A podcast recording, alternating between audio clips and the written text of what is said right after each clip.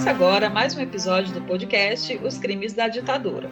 Vamos relatar aqui as atrocidades cometidas pelo Estado brasileiro em nome do regime militar, que existiu oficialmente no Brasil no período de 1964 a 1985. Todos os fatos aqui expostos são de domínio público e registrados nos livros de história. Usamos como fonte de pesquisa documentos produzidos posteriormente pelo próprio governo brasileiro, como os três volumes do relatório final da Comissão Nacional da Verdade, que investigou os crimes da ditadura a partir de 2012.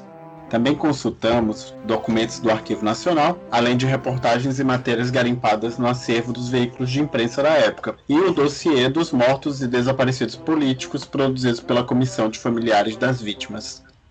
Chegamos ao 11 episódio deste podcast. Sejam todos bem-vindos. Gisele, falando aqui de São Luís do Maranhão.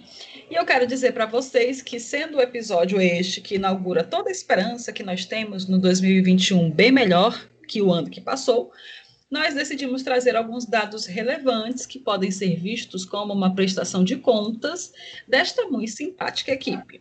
E, aliás, como é que está sua energia para 2021? Aqui nós continuamos todos fora Bolsonaro. Oi, oi, oi, oi. Aqui é Alan falando de Fortaleza e o ano começou bem, assim, bem melhor que 2020. Eu já vi nos astros, eu já vi os signos e esse ano promete, tá? E eu espero que seja melhor. Oi, oi, oi, aqui é a Jubes do Rio de Janeiro, né? É, começando o ano de é, melhorzinha, tive uma mini, mini férias, né? Mas força na peruca, continuamos sempre juntos e sempre, sempre, sempre continuamos, né, fora Bozo. Muito, muito, muito fora Bozo. Dito isto, aqui fala é Edson, direto de São Luís do Maranhão, e eu devo dizer que eu estava morrendo de saudade de vocês depois desse nosso recesso, mas vamos direto à prestação de contas, né, galera, dos nossos dez primeiros episódios.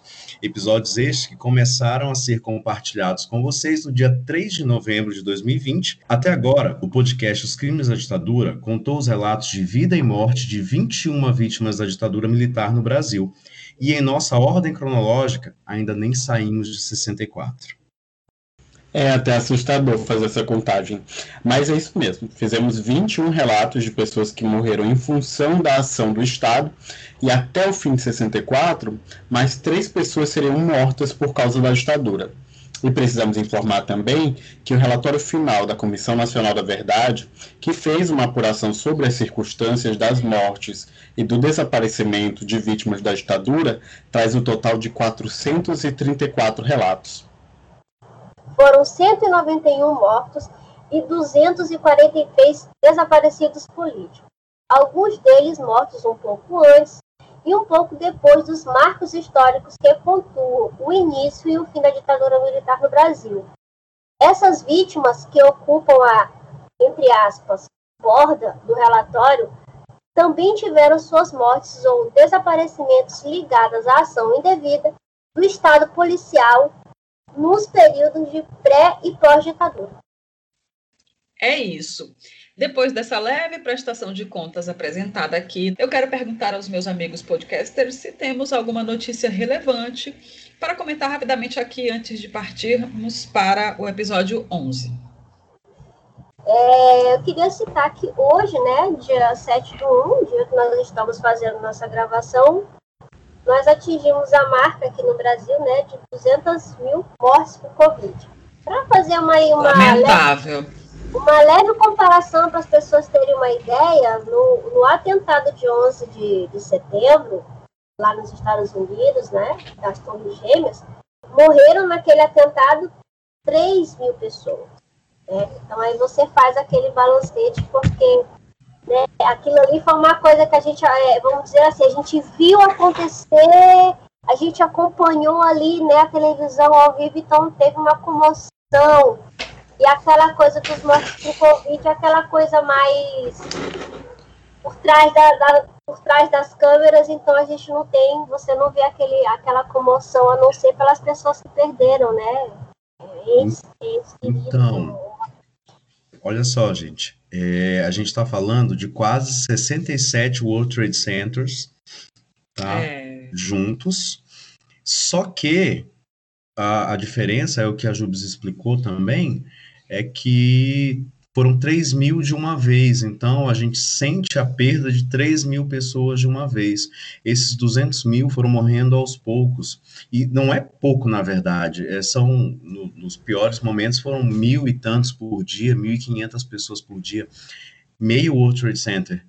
Então, mas o que levou a gente a ir é, mudando a nossa percepção com relação à doença é que ela vai matando todos os dias e a gente, como ser humano, a gente vai acostumando até com o que é ruim. Então a gente acaba meio que banalizando o número 200 mil, mas valorizando muito aqueles 3 mil, porque foi realmente uma comoção muito grande e deveria ser 67 vezes maior agora. A gente sabe que a vida ela dá um jeito de continuar, né? A gente vai passando por cima dessas coisas e vai continuando. Mas é um número assustador e, e há tempos a gente não vivia, não vivia algo parecido, né? Então é um número que assusta. Só no dia de hoje foram 1.226 mortes, né? É, e a gente também precisa focar no tempo, né, gente? Por mais que a gente pense que foram 200 mil pessoas em, em algum tempo, né? Mas, mano, a gente precisa se ligar que não se passou um ano de pandemia. A gente está, quê? Nove meses de completar um ano ou dez meses? A gente está. A, gente come... a, a primeira né? morte no Brasil foi em março, né? É, eu acho que, que foi a, a empregada verdade... doméstica que isso. Que a patroa veio da Itália e contaminou a empregada dela. Agora, eu acredito que o, o, a OMS tenha declarado a pandemia no dia 20 de março, eu acho, eu acho né? Foi. Então, a gente então, a gente está aí há uns três meses de completar 12, 12 meses, um ano de pandemia. Então, tipo, 200 mil pessoas morrendo em um ano de uma doença só, eu acho que a gente precisa também inverter os nossos parâmetros para que a gente não, não desumanize o, o que está acontecendo, né? É verdade. E aí, quando a gente olha para os números, é, os números às vezes eles podem dizer muito, pode dizer pouco, mas no fundo eles são números, né? Fica um exercício para a gente revisitar sempre o memorial que foi criado pela Rede Globo, pela equipe do Fantástico, os inumeráveis, né? Que é quando a gente para de olhar essas pessoas enquanto números e a gente vê as histórias dessas vidas que se foram, né? Que são muitas. Então, gente, apesar da tristeza dos números e dos nomes e, e, dos rostos, de tudo que a gente tem passado aí nesses últimos dez meses com a pandemia de coronavírus, mas hoje, que é esse dia que a gente está gravando o nosso 11 primeiro episódio, a gente tem uma ótima notícia, né? Todo mundo está sabendo, claro, porque todo mundo passou o dia provavelmente vendo isso na TV, vendo isso na internet, que é a, o resultado do, da pesquisa lá da Coronavac com o Instituto Butantan, né? Que garantiu aí que 78% dos, dos casos normais de, de Covid que, que forem, é, enfim, imunizados contra, contra a Covid, contra o coronavírus, acabam tendo eficácia, né? E eu acho que isso é uma vitória da ciência, né? Uma vitória dos cientistas brasileiros, é uma vitória é, de quem se dedicou para isso e de quem também a gente está aqui há tanto tempo acreditando que, que a vacina vai vir, que a vacina vai chegar. Ok, que essa vacina ela, ela tem uma tecnologia chinesa, que tem tanta gente aí que tem ojeriza contra a China, mas ela também tem tecnologia brasileira, né, de cientistas brasileiros que se dedicaram é, avaliaram, revisaram, é, pediram para adiar o resultado, a, a, entrega dos resultados por três vezes, né? E as pessoas dizendo, olha aí, é porque não presta, não é, não é por isso, não, gente. É porque eles queriam de fato ter certeza do que, que é, poderia ser oferecido para o povo, né? E aí, o que, que a vacina diz, a vacina do Butantan? Que das 100 pessoas que se vacinam, 78 não vão se contaminar por Covid. Das 22 que se contaminam, 100% vai ter doença leve e nenhuma vai ter doença grave ou internação.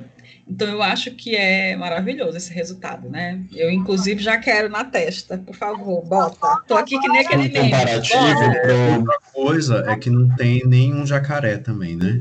Exatamente. É. Saiu nem o jacaré e agora a gente só precisa se preocupar com a seringa.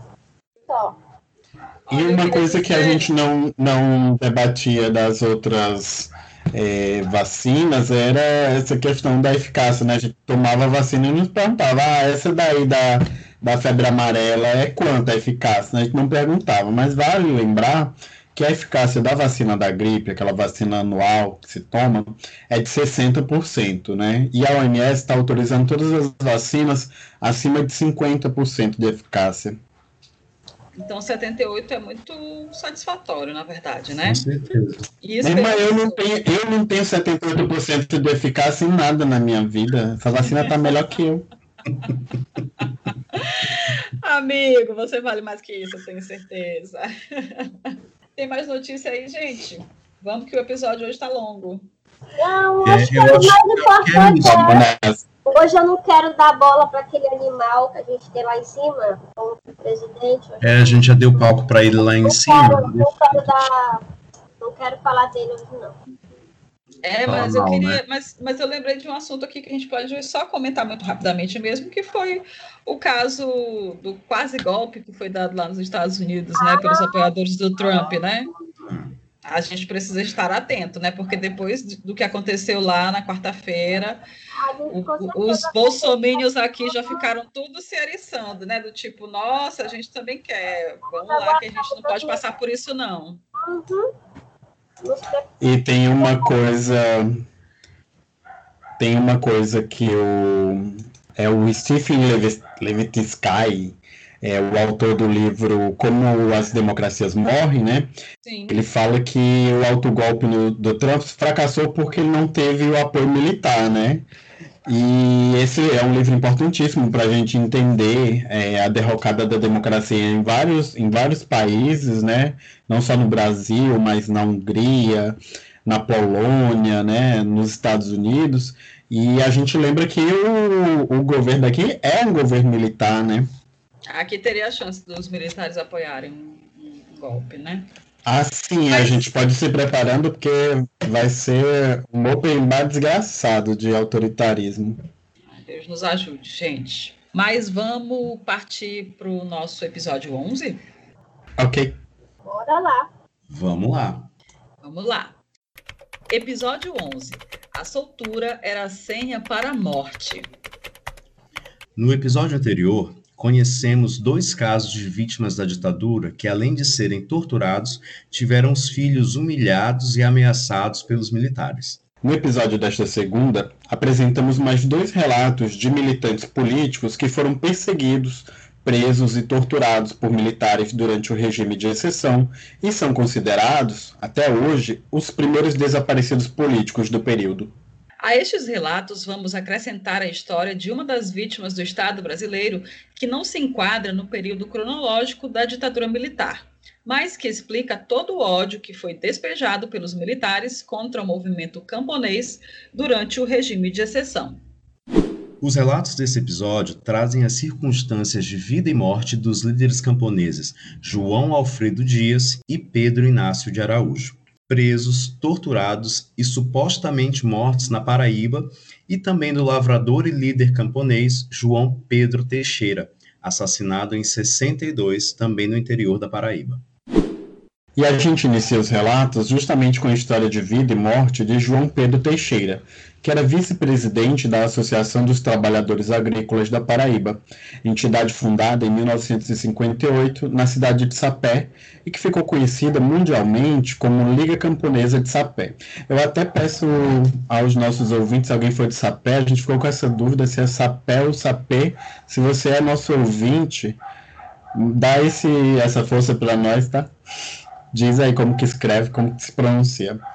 Quem também integrava a diretoria da Liga Camponesa de Sapé eram as nossas duas outras vítimas do episódio. João Alfredo Dias, conhecido como Nego Fubá, e Pedro Inácio de Araújo, conhecido como Pedro Fazendeiro.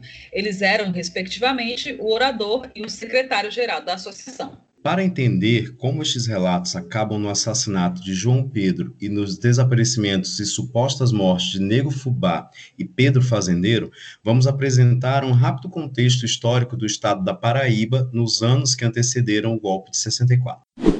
De acordo com o relatório final da Comissão Estadual da Verdade e da Preservação da Memória da Paraíba, o início da década de 60 no estado foi marcado por intensas mobilizações de trabalhadores urbanos e rurais. Eles vinham embalados pelo que ficou conhecido como período populista da política brasileira. Eu vou pedir um help para a Jubes para ela explicar melhor o que foi isso. Bem, Ananzi, o período populista foi a época situada ali entre 1945 e 1964. Período profundamente marcado pela intensa organização do movimento operário, levando alguns historiadores a classificarem a época como período trabalhista. Lembrando que, em 1947, o Tribunal Superior Eleitoral cassou o registro do PCB, Partido Comunista Brasileiro, jogando a sigla na ilegalidade. Partidão, como era conhecido, era um dos poucos instrumentos políticos do movimento operário e, mesmo proibido, não deixou de influenciar e direcionar os esforços dos trabalhadores e dos sindicatos nesse momento histórico. O fortalecimento das pautas trabalhistas se deu num crescente a partir da primeira eleição de João Goulart como vice-presidente, em 56 num tempo em que se escolhia presidente e vice-presidente em separado.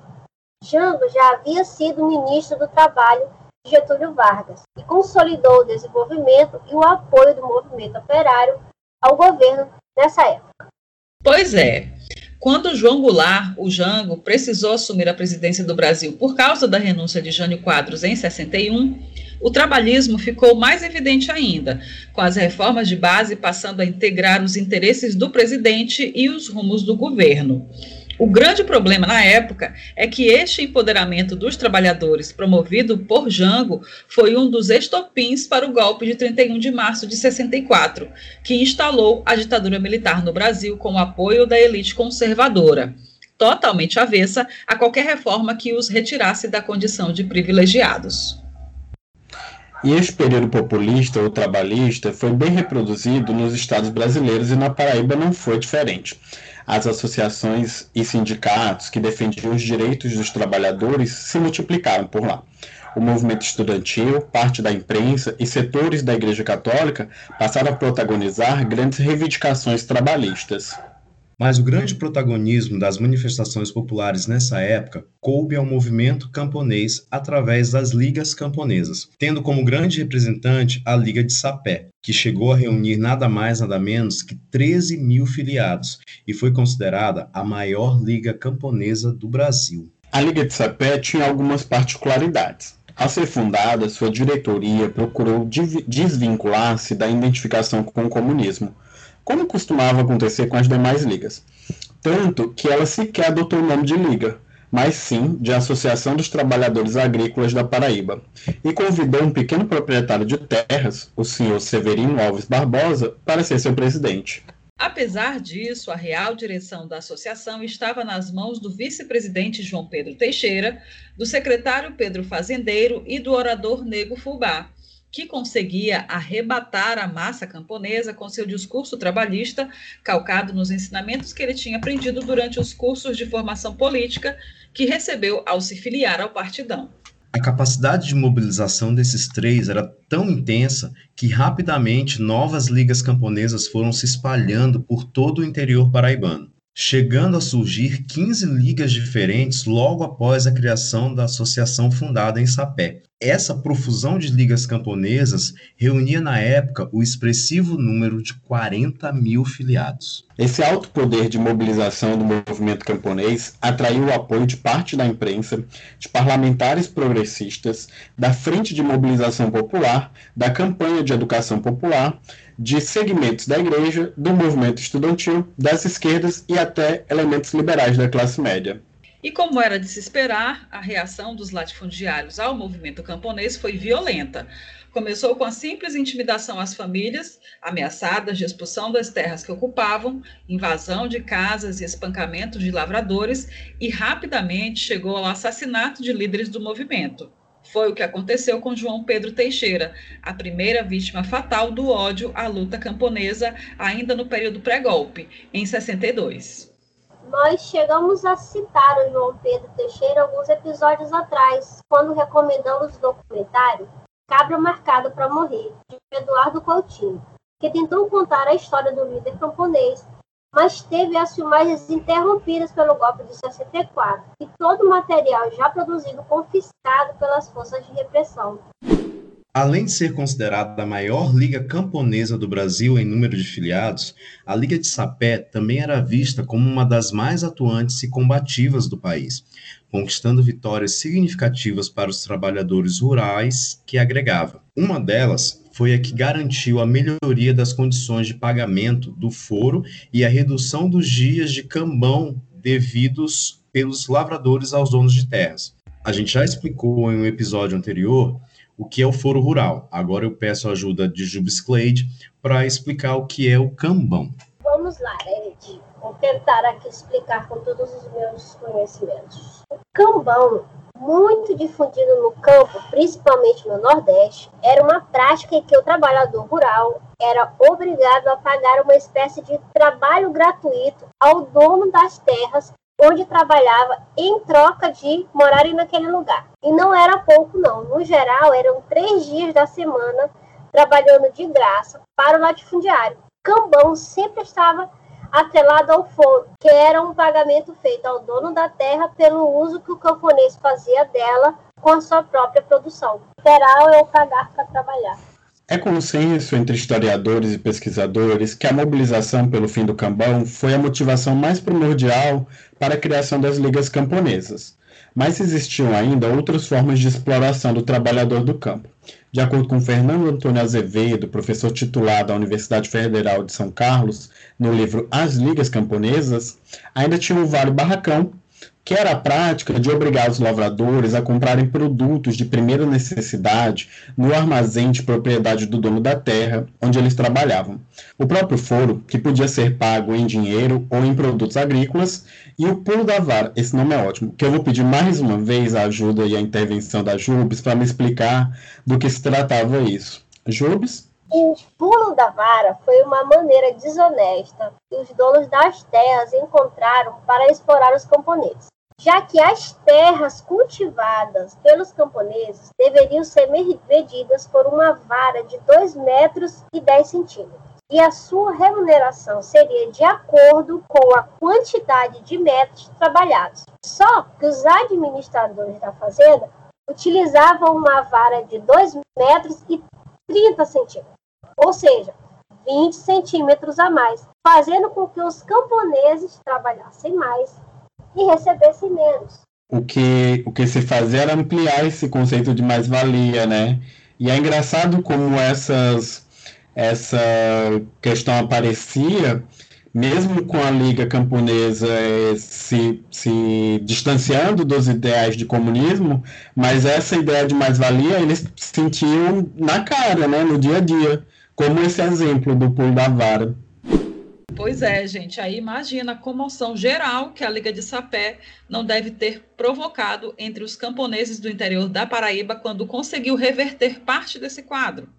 É claro que choveu o trabalhador querendo se filiar e ser defendido pela associação que reunia João Pedro, João Alfredo e Pedro Fazendeiro.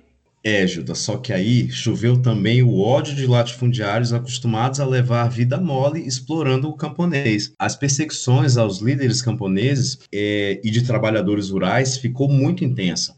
João Pedro Teixeira passou a sofrer pressões e ameaças constantes das autoridades locais, tendo sido detido incontáveis vezes para prestar depoimentos sobre situações criadas pelos seus perseguidores e apanhar da polícia a mando dos latifundiários. E aqui chegamos às circunstâncias da morte de João Pedro Teixeira. No dia 2 de abril de 62, João Pedro retornava de uma viagem a João Pessoa, onde havia sido chamado para reunir-se com Antônio José Tavares, latifundiário que havia comprado o sítio onde João morava e trabalhava após arrendar a terra do seu sogro. A reunião, claro, não aconteceu. Só havia servido de armadilha para levar o líder camponês ao lugar exato de sua morte. Ao constatar que não conseguiria resolver o problema naquele dia, João Pedro rumou de volta para Sapé. Ao descer do ônibus, nas proximidades do então povoado de Café do Vento, ele pretendia percorrer o resto da estrada a pé mesmo. Não conseguiu.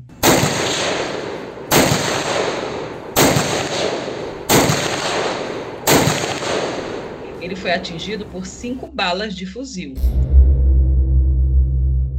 Ao contrário do que seus algozes pensaram, a trágica morte de João Pedro Teixeira deu mais fôlego ao movimento camponês, com protestos que começaram reunindo 5 mil lavradores em Sapé e alcançaram a marca de 40 mil manifestantes em João Pessoa, entre sindicalistas, estudantes e gente paraibana comum, absolutamente chocados com a violência contra o movimento camponês. A principal exigência, punição aos culpados pelo assassinato de João Pedro.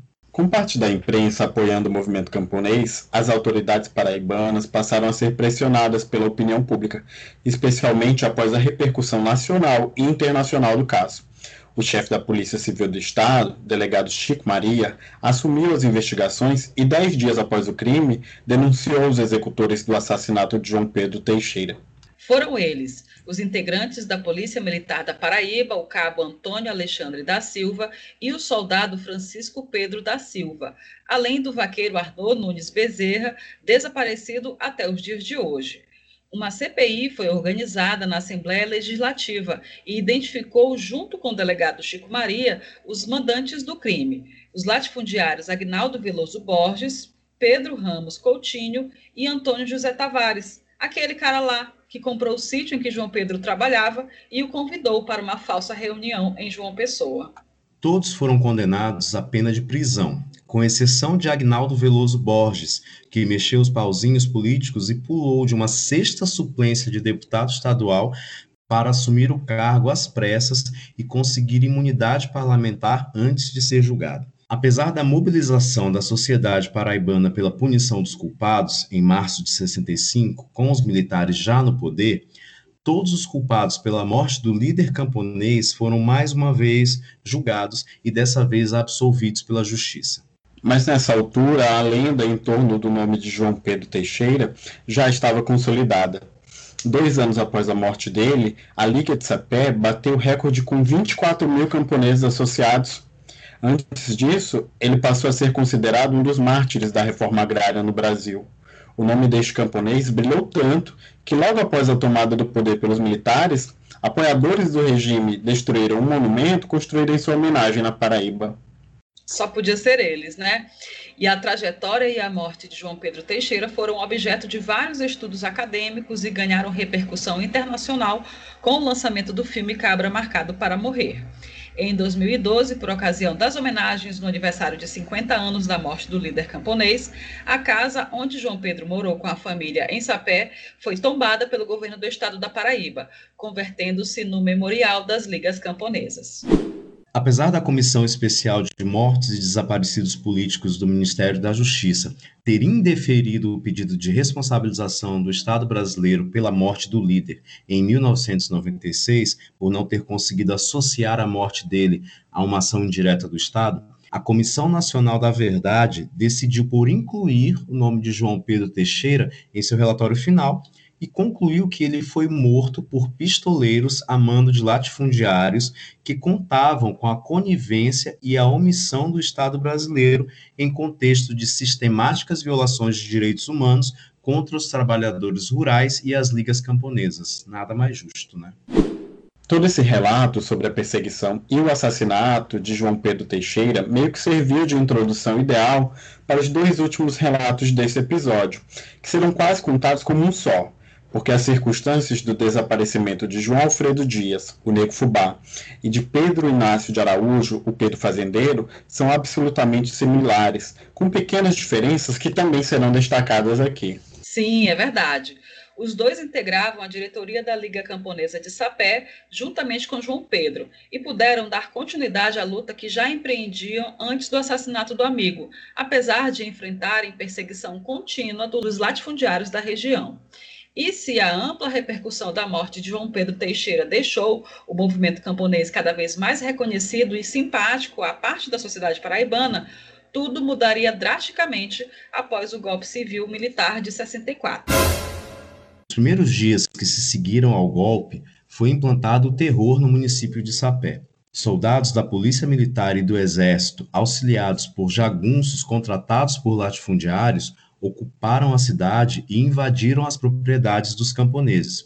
prendendo e espancando as lideranças da categoria. Pedro Fazendeiro foi muito perseguido, mas conseguiu fugir ao cerco dos militares, mas sua residência foi invadida por diversas vezes pelo aparato policial, causando medo e constrangimento em sua esposa e os cinco filhos. Pedro chegou a viver por algumas semanas literalmente na clandestinidade, escondido na casa de amigos e com quase nenhum contato com a família. Depois de um tempo, ele reuniu a esposa e os filhos e avisou que havia decidido se entregar ao exército, tendo em vista o receio de ser vítima de uma injustiça caso ele se entregasse à polícia militar da região, que sofria grave influência dos latifundiários. Assim, Pedro Fazendeiro teria se entregado ao exército logo após o dia 8 de maio, de acordo com a família da vítima. É, a data precisa da prisão de Pedro nunca ficou esclarecida, porque nenhum documento encontrado nos arquivos do Exército chegou a apontar este dado.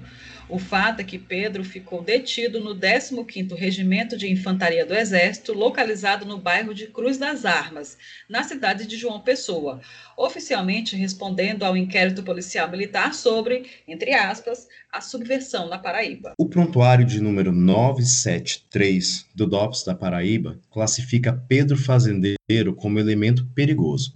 Abre aspas. Agricultor, agitador comunista ativo, líder natural, esteve em Cuba, era segundo secretário das Ligas Camponesas em Sapé, tomou parte em quase todas as concentrações de camponeses e comícios de caráter subversivos, liderava os camponeses da região do Miriri, elemento convicto, atuante e perigoso. Fecha aspas.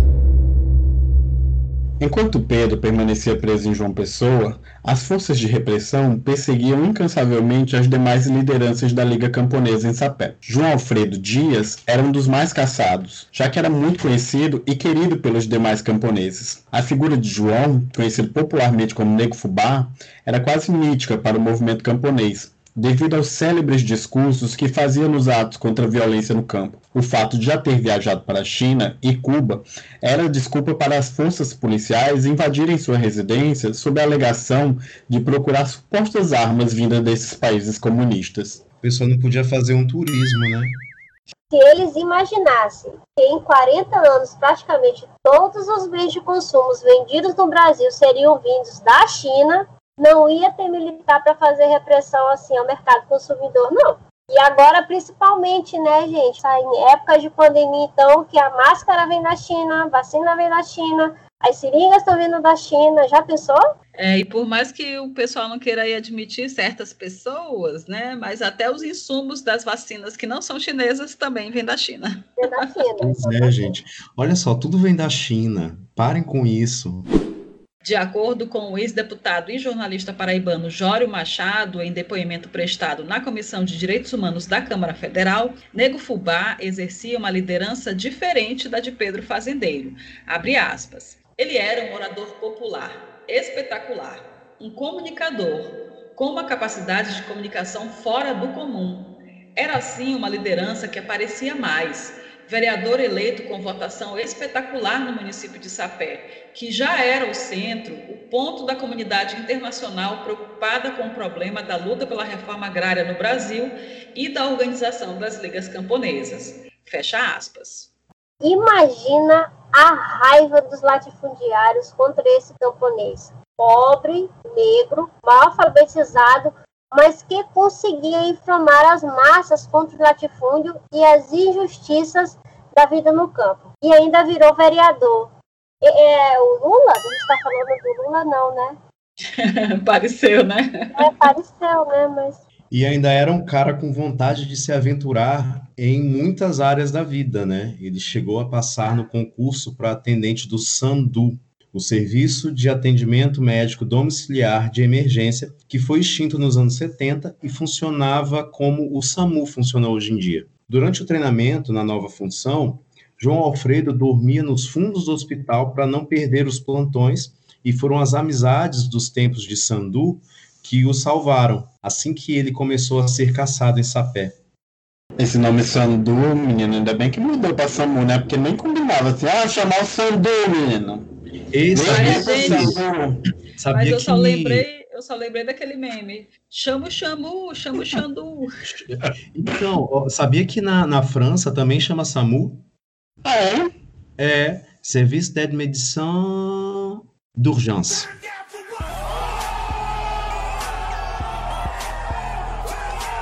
Eu espero Meu nunca precisar. Por quê? Em Paris. Ou não, né, Amanda? Vai que tu enche a cara de vinho. Vai precisar do É uma boa. Em depoimento prestado à Comissão Estadual da Verdade e pela Memória da Paraíba, Marina Dias, irmã de João Alfredo, conta que quando os médicos Delosmar Mendonça e Alceu Colasso ouviram no rádio que João Alfredo Dias era procurado pelas autoridades, decidiram colocá-lo numa ambulância e levar para uma fazenda de propriedade do Dr. Colasso. Abre aspas. A polícia parou o automóvel e falou: Vamos abrir aí para ver o que é que tem dentro dessa ambulância?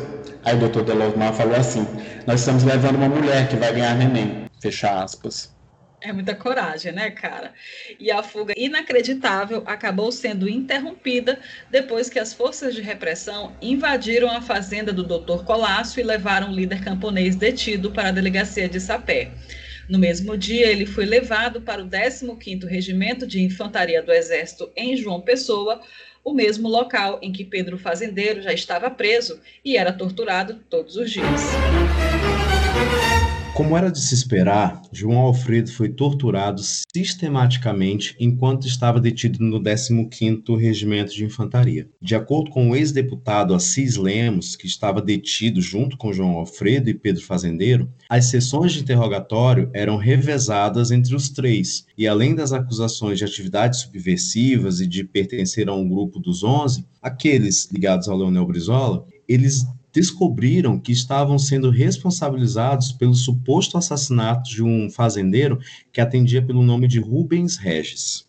Quem era esse Rubens Regis? Que até agora não tinha aparecido na história. Eu lembrei até daquele poema do Drummond, né? Isso. É um plot twist aqui da história. Ainda segundo Assis Lemos, o tal Rubens Regis foi um dos dirigentes da chamada Liga dos Latifundiários, organização que congregava um grupo de proprietários de terra altamente reacionários e violentos. As ameaças feitas pelo Major Benedito Montenegro dos Magalhães Cordeiro, que conduzia interroga os interrogatórios especializados naquele quartel, incluía uma vingança que seria feita pelos irmãos do fazendeiro Regis assim que as vítimas saíssem da prisão. E havia alguma verdade na acusação de assassinato ou era só uma das acusações vazias que as forças de repressão sempre faziam? Tipo, ele era comunista, Olha, de acordo com o relatório final da Comissão Estadual da Verdade e pela Memória da Paraíba, que foi uma das fontes deste episódio, Rubens Regis foi morto durante um ataque em que ele e outros fazendeiros da Liga dos Latifundiários fizeram contra um casebre de um camponês que morava ali na região de Sapé. Durante a tentativa de derrubada, um tiro saiu de dentro da casa, atingindo e matando o fazendeiro. Não tem nenhuma evidência de que qualquer um dos líderes camponeses estivessem no local durante o acontecimento, mas a Liga dos Latifundiários, claro, preferiu acusar as lideranças camponesas pela morte de um dos grandes proprietários de terras. Nos casos que a gente vem é, passando aqui no podcast, né, a gente nunca tem muita evidência de nada. E enquanto eles não admitiam a culpa pela morte do, do latifundiário, os maus tratos eram intensos, isso para todos eles. Né? A irmã de João Alfredo relatou ter ouvido dois soldados conversando sobre a situação dos presos no 15º Regimento de Infantaria, comentando sobre a rotina de surras que eram aplicadas a quem estava detido por lá. Sem conseguir se conter e implorando por informações sobre o irmão que estava incomunicável na prisão, os soldados alegaram não poder contar nada por medo de represálias de seus superiores, mas acabaram revelando as agressões contra Nego Fubá e os demais presos políticos que ali se encontravam. Os dois líderes camponeses revelaram acreditar que não sairiam vivos daquela situação. No caso de João Alfredo, ele disse ao ex-deputado Assis Lemos que o Major Cordeiro garantiu que ninguém sairia dali sem antes confessar os crimes, e ele, João Alfredo, jamais poderia confirmar um fato inexistente. Já no caso de Pedro Fazendeiro, o medo de não sair da prisão foi revelado à esposa, Maria Júlia, após ela questionar se ele tinha alguma previsão de quando estaria livre, e ele respondeu, aspas, eu não tinha nenhuma esperança. O Major Cordeiro quer que eu diga coisas que eu não sei, fecha aspas. No dia 29 de agosto de 64, João Alfredo Dias foi libertado da prisão, em condições totalmente regulares para os protocolos militares. Segundo Assis Lemos, a soltura, entre aspas, se deu num sábado e à noite. Desde então, o líder camponês que encantava as massas paraibanas nunca mais foi visto. Uma semana depois, no feriado de 7 de setembro, Pedro Fazendeiro foi solto também, entre aspas, nas mesmas condições.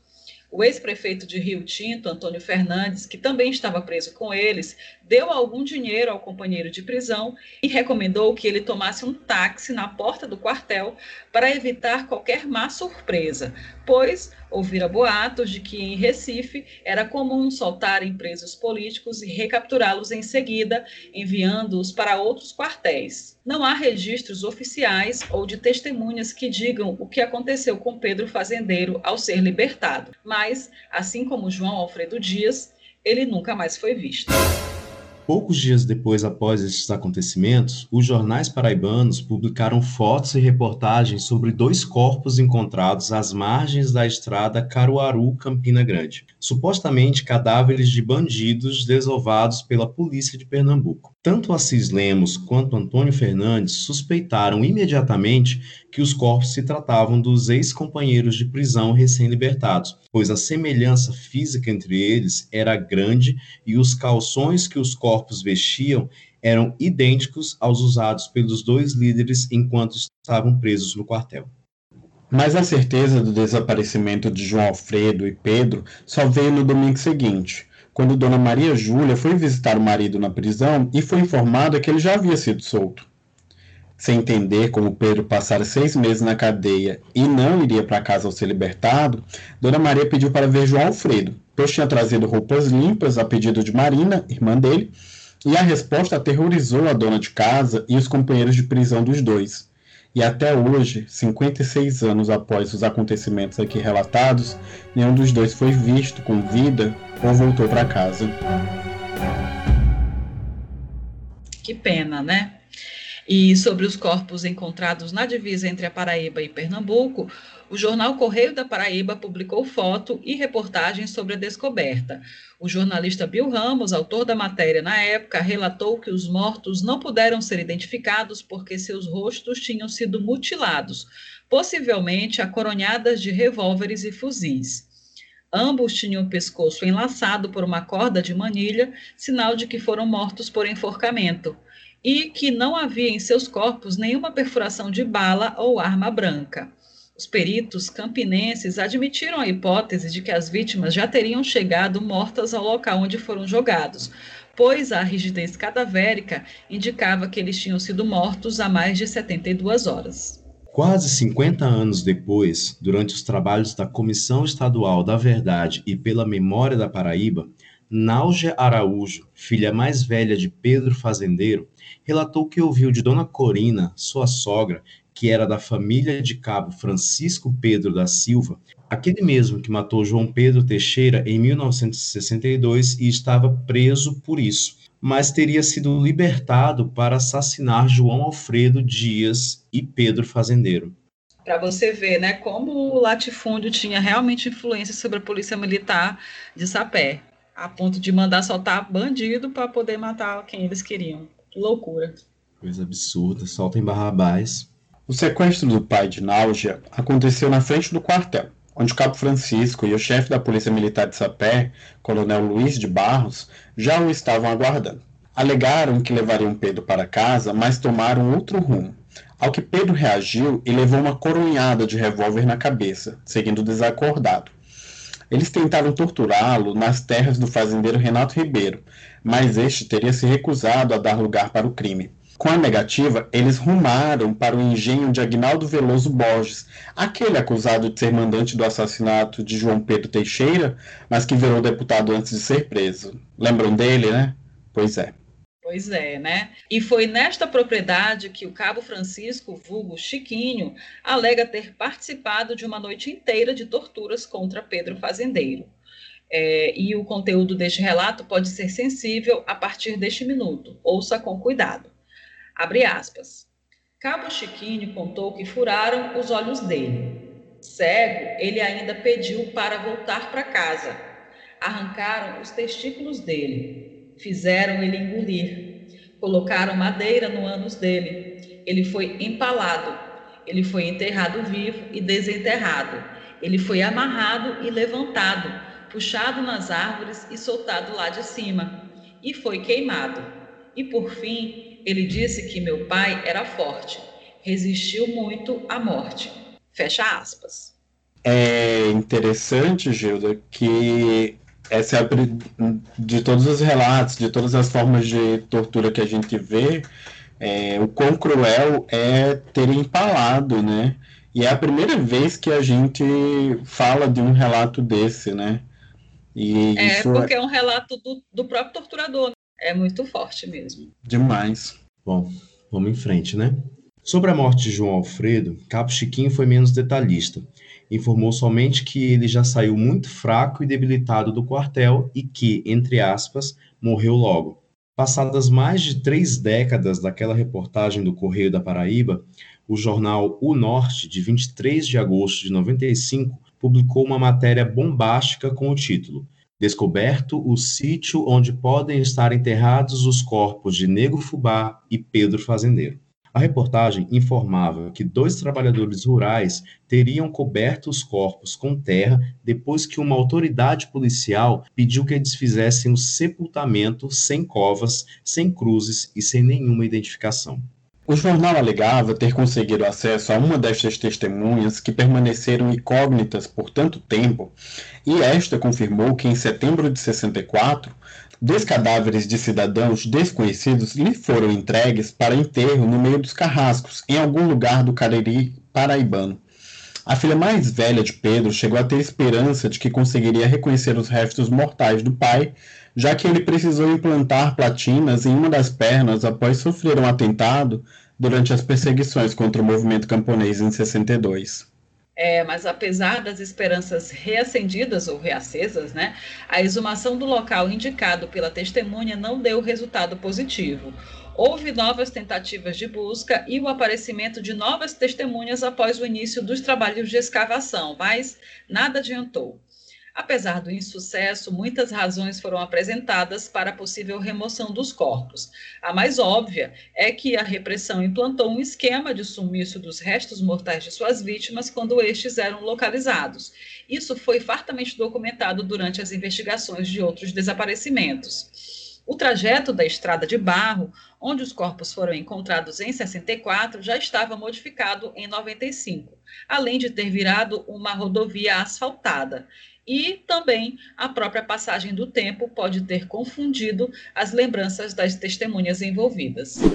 Durante os trabalhos da Comissão Estadual da Verdade pela Memória da Paraíba, o grupo recebeu uma intimação extrajudicial de um escritório jurídico com sede no Rio de Janeiro, tentando impedir que o nome do Major Cordeiro, que conduzia os interrogatórios especializados, entre aspas, na Paraíba, não fosse incluído no relatório final da comissão, sob pena de ação judicial contra a referida comissão. A notificação foi enviada com cópia para os familiares das vítimas numa tentativa de intimidar os que tentaram preservar a memória dos desaparecidos. É muita cara de pau, né? Muita. A cara desse povo nem treme, né? Apesar da intimidação descarada, a Comissão da Verdade pela Memória da Paraíba manteve o nome do militar nos relatos que envolvem a morte de João Alfredo Dias e Pedro Inácio de Araújo, principalmente porque os registros históricos de jornais e os documentos oficiais convergem para indicar o Major José Benedito Montenegro de Magalhães Cordeiro como autor de graves violações de direitos humanos aos presos políticos da Paraíba. É, né, que foi ele mesmo, não foi invenção, só para deixar claro. E na identificação de autoria do relatório final da Comissão Nacional da Verdade, além do nome do Major Cordeiro, foram incluídos também o presidente, o Marechal Castelo Branco, toda a hierarquia de comando do Exército no Nordeste e na Paraíba, o governador do estado na época, Pedro Moreno Gondim, o secretário de Segurança Pública do Estado, Major Renato Macário de Brito, e o chefe da PM no município de Sapé, Coronel Luiz de Barros, já que ele, ele foi o próprio aí buscar as, uma das vítimas lá na porta do quartel, né? É, esse episódio ele foi longo, né?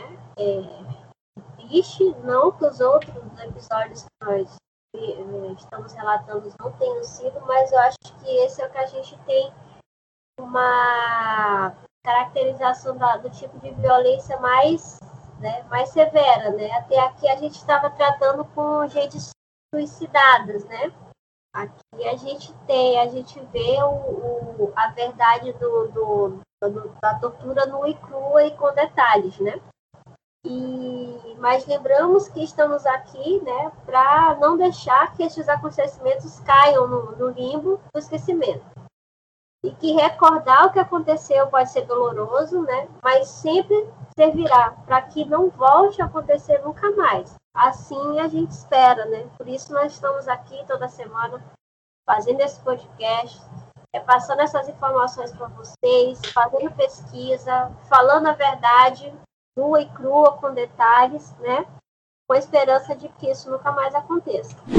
As fotos dos personagens, as manchetes dos jornais e outras imagens desse episódio estarão no Instagram, arroba os crimes da ditadura, nesta terça-feira. Neste episódio nem vamos deixar recomendações, porque já está longo demais. Mas na próxima segunda-feira voltamos com o nosso roteiro normal de relatos e recomendações. Sim, a gente adora dar recomendações. e aqui nós encerramos o 11 episódio deste podcast. As fontes consultadas neste episódio estão com os links na descrição do episódio, aí na sua plataforma de podcasts. Você também pode acompanhar nossas threads no Twitter, os links das principais fontes de pesquisas. Segue lá, né, no arroba crimes ditadura podcast. Sugestões, erratas e contribuições podem ser enviadas no e-mail os crimes da ditadura podcast@gmail.com. E eu aproveito para me despedir aqui. Se você nos ouviu até este ponto, Deus lhe pague. Muito obrigado e acompanhe a gente nos próximos episódios também. A gente não vai parar. Eu agradeço se você escutou até aqui, é porque você gostou. Indique nosso podcast para o seu amigo, para o seu colega reaça, para o seu namorado, para quem você estiver pegando esse ano. Esse é só o primeiro episódio do ano de 2021 e eu espero que a gente se encontre muitas vezes, tá? Muito obrigado. Se você chegou até aqui, muito obrigada. Continue mais esse ano com a gente. Se você começou seguindo a gente no ano passado, se você chegou agora, dá uma voltinha aí no túnel do tempo para ver nossos posts anteriores. Esperamos que esse ano seja bem mais agradável do que esse que passou, né? E use máscara, use camisinha, compre suas agulhas, sua seringa. Beijos comunistinhas. Beijos comunistinhas, né, Jubes? Eu também estou me despedindo aqui de São Luís do Maranhão, Gisele, encerrando este nosso episódio 11. Obrigada por nos ouvir. Se você estiver ouvindo a gente no Spotify, no Deezer, você pode seguir a gente. É, se você estiver ouvindo a gente no iTunes, no, no Apple Podcasts, você também pode nos dar cinco estrelinhas aí para poder fazer esse podcast se tornar mais relevante, ser indicado para outras pessoas e fazer esta mensagem chegar ao maior número possível de pessoas, justamente para que nada disso que nós relatamos aqui e nos últimos episódios, nos dez últimos episódios, não aconteça nunca mais. Foi um prazer estar com vocês aqui. Beijos e até o próximo episódio. Até o próximo episódio. Valeu!